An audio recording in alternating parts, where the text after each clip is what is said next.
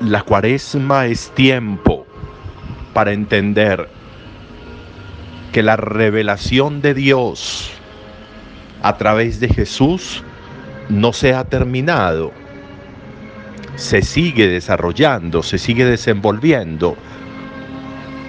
La revelación de Dios a través de Jesús y de su Evangelio sigue obrando en nosotros como obró en este fariseo. Al escuchar a Jesús, este fariseo recibe una revelación de Dios. De las pocas veces en que encontramos a un fariseo del que aprendemos algo bueno, y es que al escuchar con atención a Jesús, es capaz de recibir esa revelación. Y por eso le responde a Jesús, es cierto lo que has dicho, es cierto que amar a Dios, amar al otro como a uno mismo, es el mandamiento esencial para la vida. Y por eso, y por eso Jesús retoma, el escucha Israel con la misma expresión de Jesús, de Dios, en el Deuteronomio. Cuando le dice, Shema Yahvé, escucha a Yahvé, escucha a Israel. El amor en términos de lo que ha dicho hoy Jesús, ese amor no es una norma moral, Resulta interesante entender lo que se nos enseña hoy. No es una norma moral, es una revelación. Porque Dios es amor, nos va a decir Juan en una de sus cartas. Y si Dios es amor, cuando Dios habla, habla el amor. Cuando a Dios lo escuchamos, escuchamos el amor.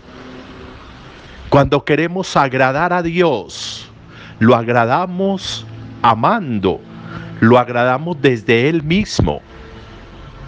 Por eso el amor no es una norma moral. El amor no es una pauta de comportamiento. El amor no es una directriz.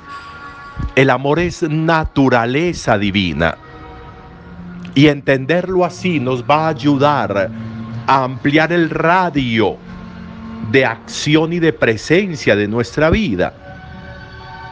Alcanzar esta revelación, dejarse revelar por Dios en nosotros, va a significar ampliar la presencia de nuestro ser, que no se limita a los seres cercanos, próximo, no es mi familiar solamente, próximo no son solo las personas queridas por mí. Próximo es todo ser, donde yo por la revelación del amor de Dios en mi vida, descubro el amor de Dios en esos otros seres, en todos los demás seres. Por eso es importante que nosotros nos sigamos disponiendo a recibir la revelación de Dios. Que al escuchar a Jesús, que al escuchar el Evangelio, que al escuchar la palabra entendamos, Dios se está revelando.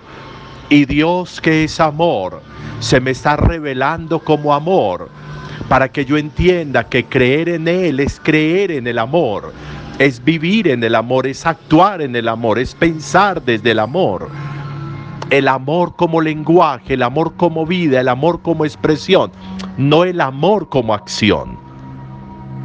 La revelación de Dios. Qué interesante que yo lograra, al ir avanzando la cuaresma, lograr entender cómo la Pascua es la plenitud de esa revelación de Dios que a través de Jesús nos muestra todo el amor que ha tenido el Padre por nosotros al entregarnos a Jesús y a Jesús crucificado.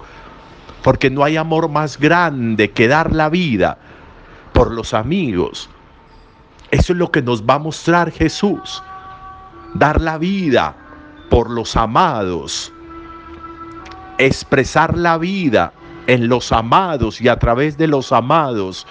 Porque así es como Dios ama y así es como Dios se revela. Dios se revela en mí, se revela a través de mí. Y la clave de la revelación, pues es el Dios amoroso, el Dios que es amor. Y entonces esa es su naturaleza. Buen día para todos.